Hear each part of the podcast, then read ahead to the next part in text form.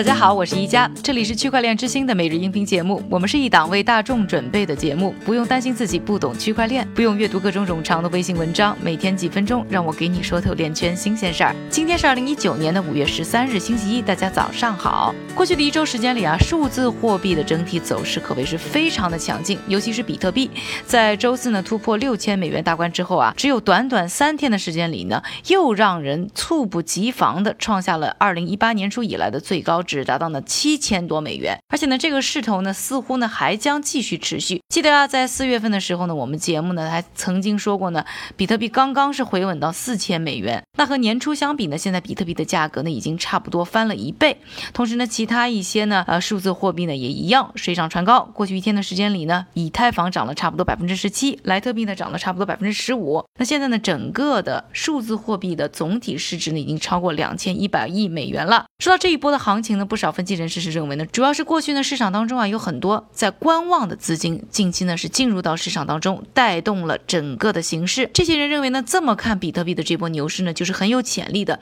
因为现在还只用到了市场内已有的资金，如果一旦呢带动了大众市场跟风进场，这个呢对币价在未来呢会有更大幅度的刺激。不过呢，也有数字货币的分析师是指出啊，一个资产的价格在这么短的时间里呢，肆无忌惮的上涨，代表呢投机者啊盲目的追捧，而忽视了实际支撑价格的一些呢基本面，这有可能会造成的价格在未来呢会像一道呢危险的抛物线，在最坏的情况下呢，有可能会导致价格在一系列的波动之后呢明显修正，也就是进入到呢熊市。那在众多的资产类别当中呢，比特币肯定算是一个比较年轻的资产，刚刚出道才十年。然而呢，这个年轻的资产，其实在过去一段时间呢，我们节目也有分析过啊，已经呢经过了三次呢类似的抛物线了，一次呢是在二零一三，第二次在二零一七，可能呢下一次呢就会在呢近期。那目前看呢，比特币的 RSI 就是相对强弱指标呢，现在是较高的，也就是超买的一个区域，还是提醒投资人呢，买币有风险，那入市呢请谨慎。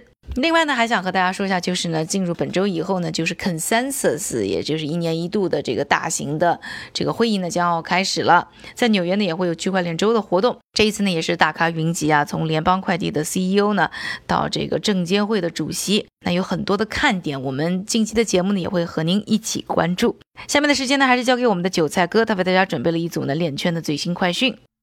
好的，一家，我们今天呢，先来看一组企业方面的消息。首先，Coinbase 发行的数字货币借记卡 Coinbase 卡被曝收取的手续费极高，而美国的手续费更是高于英国，而这也引起了美国税务局的注意。第二则消息，手机品牌 HTC 宣布，今年第三季度将发行一个更便宜的区块链手机，价格将为美金二百五十到三百元左右。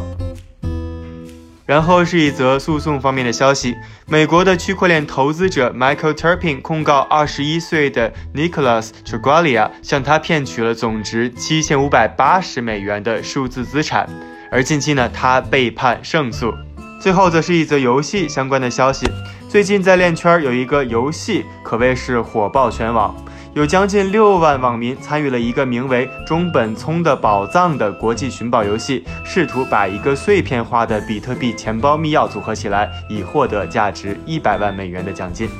感谢韭菜哥的分享，也感谢各位的收听。我是一加区块链之星，还原区块链最真的样子。我们明天再见。